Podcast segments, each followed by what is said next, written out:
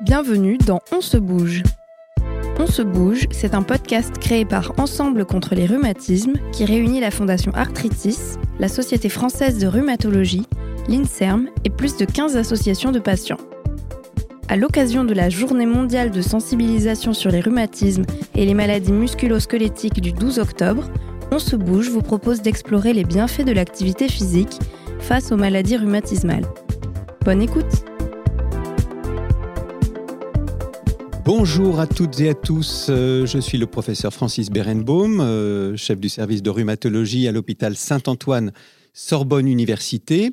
Nous avons déjà eu un premier épisode avec le professeur Christelle Nguyen, qui est euh, médecin-chercheur à l'hôpital Cochin et à l'université Paris-Cité, spécialisé en médecine physique et de réadaptation. Et nous avons appris énormément de choses. On a appris en particulier que euh, l'activité physique, c'était extrêmement bon pour nos articulations, d'ailleurs pas uniquement pour nos articulations, on, a bien compris, euh, que cette activité physique avait des rôles, des, impacts positifs sur notre physiologie, avait des effets anti-inflammatoires, améliorait euh, les muscles, enfin tout un cortège d'éléments euh, bénéfiques, mais évidemment se pose la question de savoir comment maintenant implémenter cela au niveau individuel.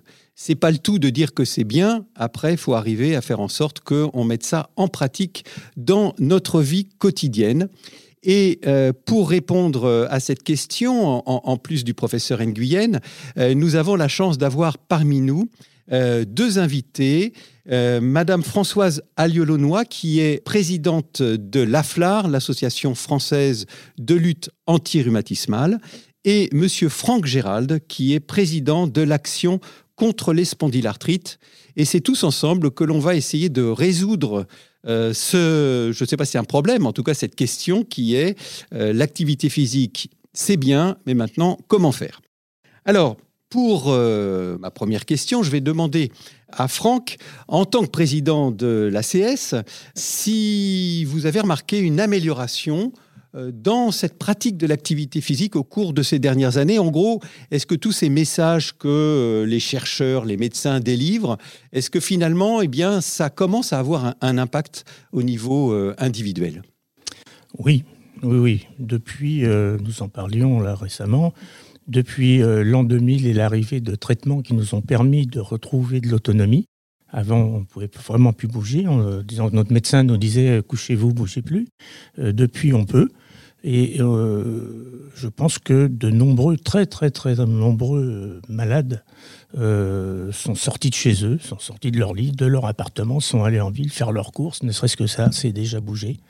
Et puis euh, bah maintenant, nous avons des personnes un peu partout qui pratiquent des activités physiques tous les week-ends.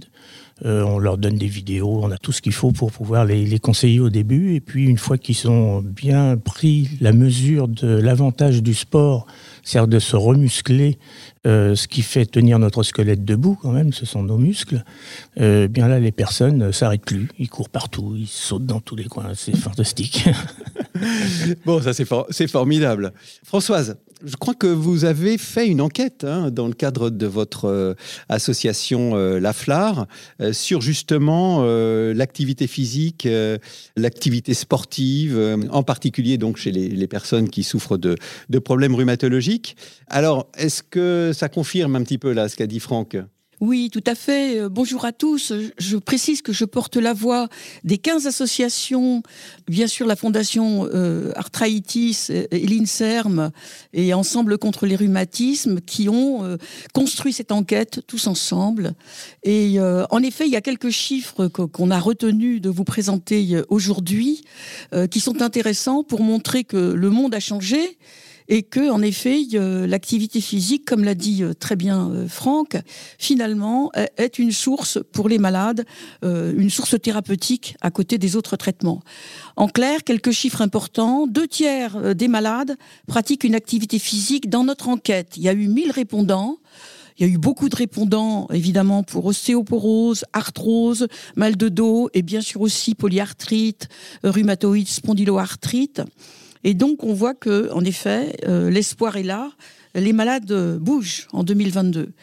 Euh, un autre chiffre important, deux tiers ont une durée de pratique d'activité physique entre 1 heure à 5 heures et 20% par jour ou par semaine? euh, par, par semaine, ah, par, semaine. Oui, oui, il faut le préciser, c'est par semaine, ce qui est déjà, ce qui est déjà un bon score. Et 20% moins de 1 heure, c'est moins bien. Il faut le dire. Hein. Moins de 1 heure en, sur la semaine, c'est trop peu. Et puis enfin, un chiffre quand même qui est intéressant, c'est que 50% euh, des patients qui pratiquent l'activité physique, en fait, sont des patients qui la pratiquent depuis plus de 4 ans au moins. Et donc, ça montre que euh, cette idée de l'activité physique est entrée dans les mœurs euh, au plan thérapeutique.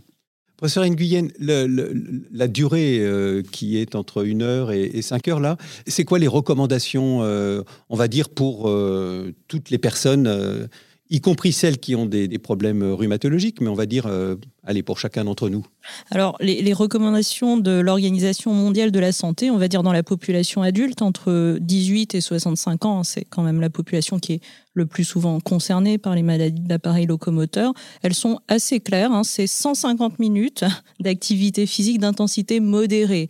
Alors, par semaine. Peut, par semaine, et on peut le découper, euh, par exemple, hein, c'est ce qui a été repris par exemple par la, la Haute Autorité en Santé, en 30 euh, minutes cinq fois par semaine, ce qui permet en fait de déjà fractionner hein, euh, ce, cette quantité d'activité physique qui peut paraître beaucoup, surtout que chez certaines personnes, on l'a dit, on part d'un niveau très très faible d'activité physique.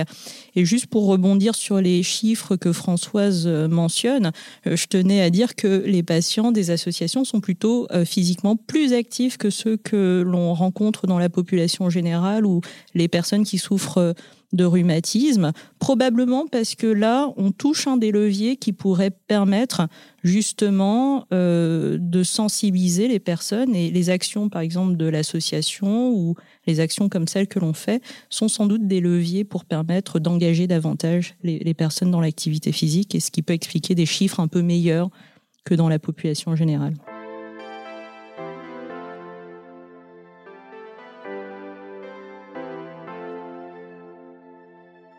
Franck, donc vous êtes président de, l'ACS, euh, mais on va dire malheureusement aussi, euh, vous avez un rhumatisme, et donc vous avez sans doute été euh, assez à l'écoute de tous ces messages concernant l'activité physique. Et donc vous, au plan personnel, pour vous-même, qu'est-ce que vous a apporté cette activité physique? De l'autonomie, tout, simplement. Je suis resté longtemps dans mon lit sans bouger euh, avant l'arrivée des biothérapies vers l'an 2000. Et grâce à ces traitements, j'ai pu euh, retrouver des sensations. Parce que la télévision, c'est bien, mais c'est lassant à la fin et, c'est on perd ses muscles.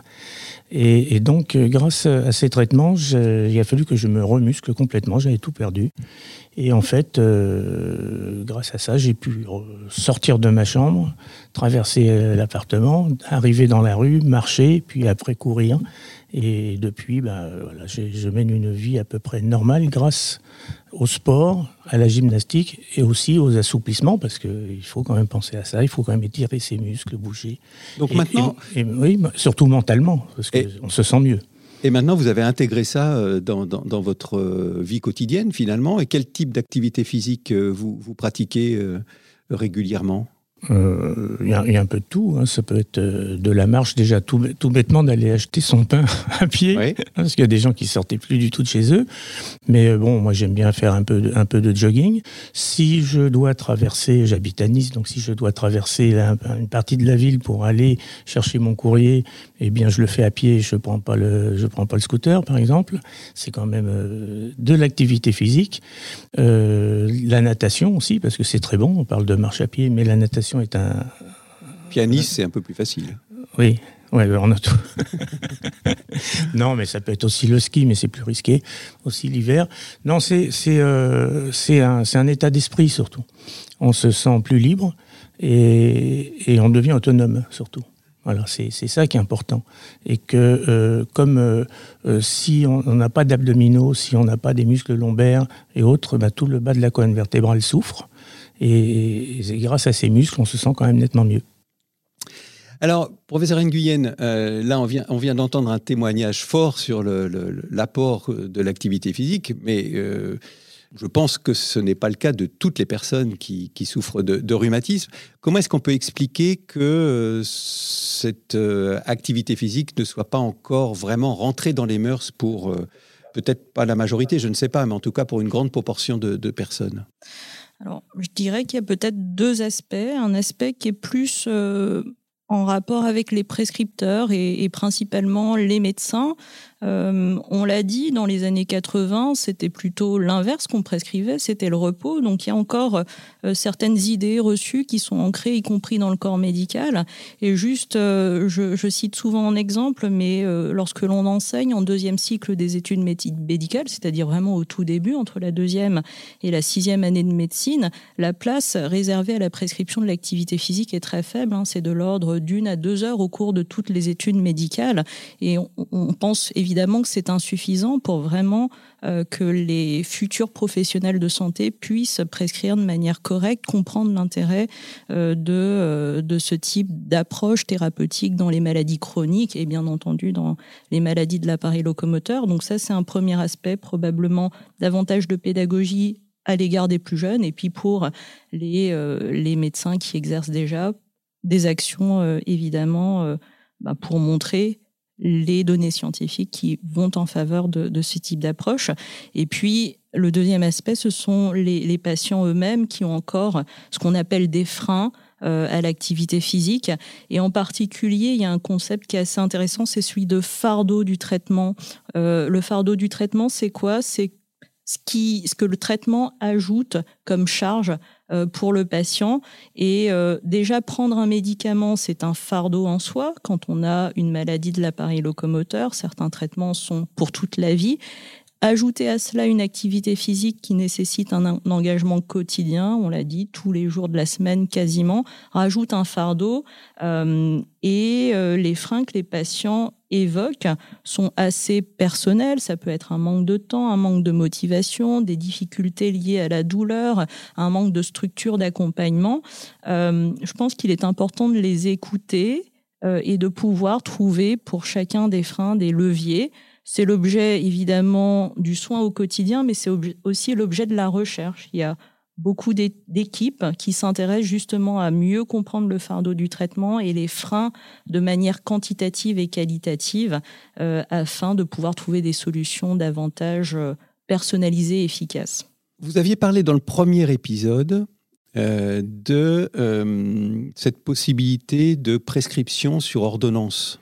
Est-ce que vous pensez, et ça sera d'ailleurs aussi une question pour nos amis présents euh, autour de la table, si cette prescription était remboursée, eh bien, ça aiderait ou ça faciliterait la pratique de l'activité physique ou du sport, en fait.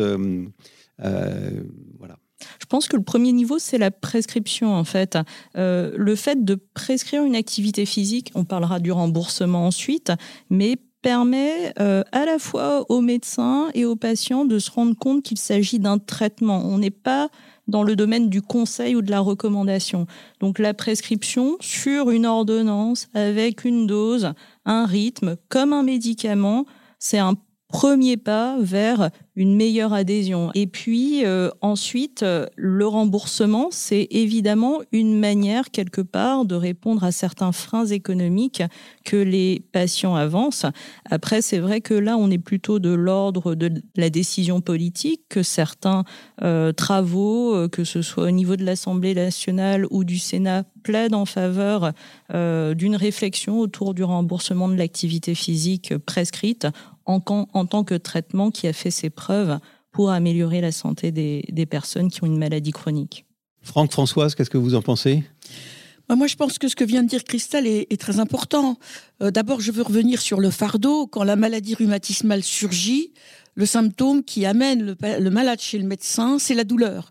Et donc, il va falloir lui parler, bien sûr, douleur, prendre en charge cette douleur et cette maladie, mais en même temps, d'emblée, dès le début, dès le diagnostic, précocement, je pense qu'il faut l'amener en effet à euh, lui dire que l'activité physique, ça va être aussi partie intégrante du traitement, comme vous l'avez dit, Francis, et comme l'a dit Christelle. Ça n'est pas un traitement de confort, l'activité physique. C'est euh, au fond, reconnaître que être observant dans le traitement médicamenteux et être observant dans l'activité physique, c'est un tout.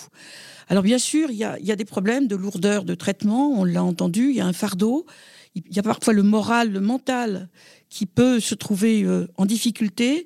Donc il va falloir véritablement euh, essayer de trouver des clés de motivation pour pouvoir embarquer euh, le malade dans cette activité physique régulière et sans brutalité bien sûr, pour pouvoir faire en sorte qu'il va vaincre en partie les douleurs, la fatigue et améliorer ses fonctions. J'aimerais vraiment revenir sur cette histoire de remboursement, ça, me tient un petit peu à cœur. Euh, Franck, est-ce que vous pensez que, euh, euh, avec les contacts que vous avez auprès des, patients, que c'est quelque chose qui pourrait aider ou bien est-ce que c'est quelque chose qui n'intervient pas lorsque vous avez les adhérents, soit au téléphone, soit en, discutant avec eux? Alors, ce qu'on peut rembourser, ce sont les traitements. Mais rembourser euh, de la marche à pied, c'est pas facile. Vous voyez, il n'y a pas de, il a pas vraiment de règles. Donc c'est vraiment dans la tête. Il faut, il faut aller faire de l'activité physique. Il pas parler d'argent. C'est pas, euh, si vous habitez au deuxième étage, vous descendez à pied, vous essayez de remonter à pied. Alors si vous pouvez pas le faire tout de suite, bah, vous faites un étage et puis euh, petit à petit vous ferez les, vous ferez les deux étages. Puis après vous l'ouvrez. Donc c'est d'abord de la motivation personnelle. Bien sûr. Si vous n'êtes pas motivé, c'est pas, c'est pas les quelques c'est pas l'achat des chaussures. Euh, on va pas vous rembourser des chaussures de marche, c'est pas possible. Donc euh, non, c'est vraiment un, état d'esprit. Il faut, faut, se prendre en main, il faut être positif. Il faut pas rester à attendre qu'on vous amène tout euh, chez vous, tout plié. Voilà, c'est moral.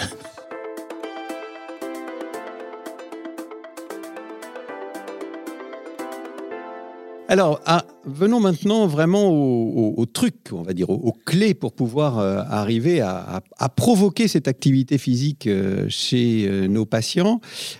Françoise, quels sont vos trucs à vous Qu'est-ce que vous donnez comme message ou qu'est-ce que vous proposez pour, pour que justement il y ait ce déclic euh, afin de passer à cette activité physique. Alors les patients montrent l'exemple, les patients ambassadeurs montrent, montrent un bel exemple et, on fait, et font remonter l'expérience patient à travers des verbatims, à travers évidemment des, focus group vis-à-vis d'autres patients, parce que la notion du groupe, elle va être très très importante euh, dans, euh, dans l'activité physique. Et c'est vrai qu'elle va être un facteur de réussite et de fidélisation des différents malades. Et on voit que les malades, ils le disent dans cette euh, enquête, où il y a, je, dis, il y a eu plus de 1000 répondants, donc elle est, elle est tout de même euh, euh, assez caractérisée, eh bien, les malades disent préférer les activités physiques en groupe. Alors en groupe avec des valides, en groupe avec des patients atteints de maladies rhumatismales et de handicap. C'est finalement la mixité qui va faire que le groupe va partager cette activité physique et ça rajoute la notion évidemment de la sociabilité, être avec d'autres personnes et la notion aussi de plaisir parce que je pense que c'est très important dans l'activité physique de pouvoir se dire euh, ça me fait du bien, ça me fait plaisir. Et puis c'est vrai que euh, les activités physiques, comme vous le dites Francis, elles peuvent être multiples. Moi je dis que la marche, et ça, c'est aussi l'expérience patient qui nous le dit, toutes les marches, elles sont bénéfiques euh, pour les malades. Ils aiment marcher. Encore faut-il qu'ils soient bien équipés, comme l'a dit Franck. Euh, je pense que la marche, c'est l'activité reine de l'être humain. Et donc, je pense que les groupes de marche, notamment, sont excellents en ville ou à la campagne. Et puis, tous les sports d'ailleurs qui ne sont pas coûteux. Hein, la marche, on l'a bien dit, ça n'est pas coûteux, mais le yoga, le tai chi, euh, le vélo, euh, la natation, ce sont des sports qui se pratiquent et des activités physiques qui se pratiquent même quand on a perdu de la souplesse, même quand on s'est démusclé. Et donc, je crois qu'il faut conseiller euh, aux patients, et les médecins sont là pour ça, les kinésithérapeutes aussi, il faut conseiller aux patients un sport adapté et surtout leur dire il n'y a pas de compétition. Ça, je pense que c'est vraiment une des clés euh, extrêmement importantes et se faire plaisir en même temps. C'est la différence entre activité physique et sport, mmh. en fait. Hein. Si je peux ajouter la marche avec des bâtons. La marche nordique, non C'est pas ça? Oui, parce que vous, faites. Euh, voilà, ça vous, fait, oblige à vous, redresser et à faire bouger le haut du corps. Mmh. Mais Bon, donc évidemment, l'activité physique en groupe, c'est toujours euh, meilleur, on va dire, parce qu'évidemment, il y a aussi ce côté social euh, qui va aider à la, pratique, à la pratique du sport. Après, il peut y avoir certaines situations ça peut être dans des régions assez isolées, ça peut être des personnes qui vraiment ont, soit liées à l'âge ou d'autres ont beaucoup de difficultés pour se déplacer. Est-ce que euh, avec les nouvelles technologies, euh, euh, les applications, les, je sais pas, les, tout, tout, ce qui existe maintenant, est-ce que ça, ça peut aider? Est-ce que vous, chez vos adhérents, vous avez remarqué qu'il y a de plus en plus une envie de, de, réaliser cette activité physique par ces, par ces moyens-là? Et finalement, parfois même également se retrouver en groupe euh, euh, et pourquoi pas par un avatar dans le métaverse. Enfin, je sais pas, je dis un peu n'importe quoi, mais enfin, on va dire, est-ce que les, nouvelles technologies, euh, ça va être également un levier pour, pour aider pour cela? Oui, c'est un levier. Le numérique ou l'intelligence artificielle eh bien, peuvent proposer des outils euh, qui sont assez sophistiqués, mais en même temps très simples, et des outils audio notamment. On peut écouter euh, des conseils et une séance d'activité physique et de respiration. Il ne faut pas l'oublier, c'est très important. On peut le faire le matin avant de commencer sa journée ou le soir. Et ça, c'est très facile. Il y a des vidéos multiples. Nous, en tant qu'association, et je parle au nom, je le rappelle, de 15 associations, il y a des propositions dans ce sens cela avec des, programmes, des programmes vidéo que l'on trouve pour la gymnastique, pour les exercices, bien sûr aussi pour le yoga, pour la relaxation. N'oublions pas la sophrologie, c'est très important. Et tous ces sports qui finalement peuvent se pratiquer seuls ou en groupe, mais de façon extrêmement facilitée. Et c'est un, sont des véritables euh, leviers. Le, deuxième programme, type de programme que, que nous proposons en tant qu'association, c'est aussi de construire à travers des livrets, par exemple, des programmes d'exercice adaptés selon les maladies. On a vu pour la spondylarthrite, mais c'est aussi pour la polyarthrite, c'est aussi pour l'arthrose, bien sûr, l'ostéoporose. Et ce sont des programmes qui ont la vertu d'être adaptés à la maladie rhumatismale. Et donc, le patient va pouvoir avoir son petit livret, il va même l'emmener souvent en vacances. Et ça, c'est vraiment très important de pouvoir leur proposer ça. Et puis aussi des programmes avec des coachs. Donc là, nous montons actuellement des programmes spécifiques par maladie avec bien sûr les patients qui valident ces programmes avec leur expérience patient. Ce sont nos patients ambassadeurs qui sont évidemment rois euh, pour cela. Donc euh, je pense que oui, il y a de multiples, il y a de multiples voies pour pouvoir être force de proposition et travailler en même temps aussi avec les équipes scientifiques, parce que travailler ensemble, ça a du sens. Et je pense que c'est ça qui fait qu'on va, on va progresser. Et nous avons des programmes aussi au sein des hôpitaux, donc à l'hôpital Cochin, animés par euh, des bénévoles euh, et qui se déroulent euh, tout au long de l'année avec des groupes de patients et là aussi dédiés à des maladies rhumatologiques. Ça, c'est très important aussi que dans les structures de soins soit accueilli en effet ce type de programme d'activité physique thérapeutique. Alors Christelle, vous avez entendu là tous ces leviers impossibles. Hein, Qu'est-ce que vous retenez un petit peu de, tous ces leviers et de votre expérience? Ben, L'expérience que l'on a quand on accompagne des, patients justement vers, la pratique plus, plus pérenne de l'activité physique, c'est qu'il n'y a pas une formule à taille unique. La réalité, c'est que euh, chaque patient euh, va trouver à sa manière euh, la meilleure formule en adaptant à son propre mode de vie, à ses propres capacités, les leviers euh, euh, qui sont les plus efficaces pour lui. On a mentionné différentes solutions. Je pense que euh, il n'y en a pas qu'une seule, évidemment, et chaque patient va essayer de l'accompagner à trouver la meilleure combinaison pour pouvoir euh, pratiquer les exercices et les activités physiques qui sont les plus adaptés à sa situation, mais aussi, et je pense que Françoise et, Franck euh, l'ont bien indiqué, euh, qui leur font plaisir et qui ne renvoient pas qu'à leur maladie. Donc ça, c'est un, un message important. Alors, à mon avis, cette évaluation des leviers et des barrières, elle doit se faire euh, très en amont, dès le début de la prescription, de la recommandation, parce que euh, si on ne le fait pas au préalable, on risque d'avoir des difficultés à engager euh, les patients dès le départ dans cette pratique et l'accompagner, en particulier au début. Hein. on sait qu'il y a une phase un peu critique entre dans les 20 premières semaines de la prescription où les gens ont tendance à abandonner la pratique. Euh, et donc, c'est là qu'il faut mettre tous les moyens pour justement euh, maintenir cela jusqu'à ce qu'ils aient ce qu'on appelle le sentiment d'auto-efficacité, c'est-à-dire que ce qu'ils font pour eux les aide pour aller bien. je, vais, je, vais, quand même ajouter, c'est que il y a beaucoup de personnes, quand elles ont mal, elles se mettent un petit peu en recul et que si elles font plus de sport, forcément, quand elles vont commencer à en faire, elles vont avoir effectivement quelques douleurs. Hein, c'est des petites crampes par-ci, par-là. Le lendemain, enfin, deux jours après, on a, on a mal un peu partout. C'est une petite période, ça, qui passe très vite. Et ensuite, alors là, après, on s'envole. Très important, ça. Très bien, ben on, va, on va terminer sur cet envol. Hein. je crois que c'est une magnifique conclusion.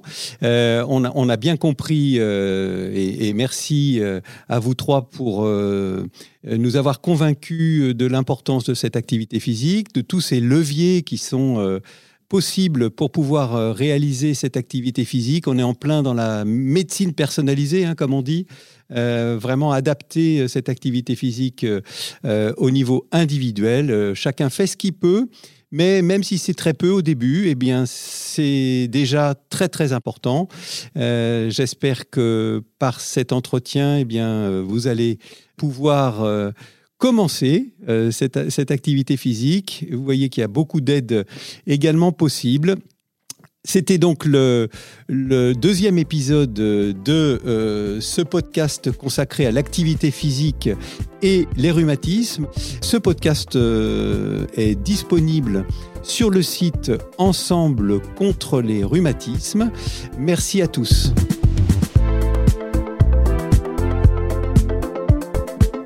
D'informations, rendez-vous sur le site d'Ensemble contre les rhumatismes www.ensemblecontrelesrhumatismes.org.